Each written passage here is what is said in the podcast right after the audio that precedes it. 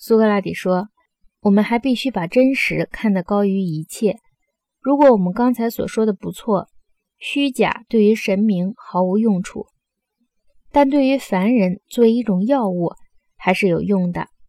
那么显然，我们应该把这种药物留给医生，一般人一律不准碰它。”阿德曼托斯说：“这很清楚。”苏格拉底说：“国家的统治者为了国家的利益。”有理由用它来应付敌人，甚至应付公民。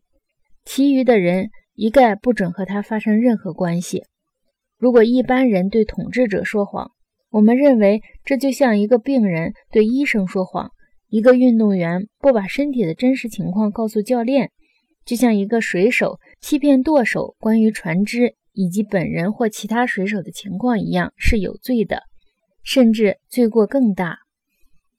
阿德曼托斯说：“即是。”苏格拉底说：“那么，在城邦里，治理者遇上任何人，不管是预言家、医生还是木工，或任何工匠，在讲假话，就要惩办他，因为他的行为像水手颠覆毁灭船只一样，足以颠覆毁灭一个城邦的。”阿德曼托斯说：“他会颠覆毁灭一个城邦的。”如果他的胡言乱语见诸行动的话，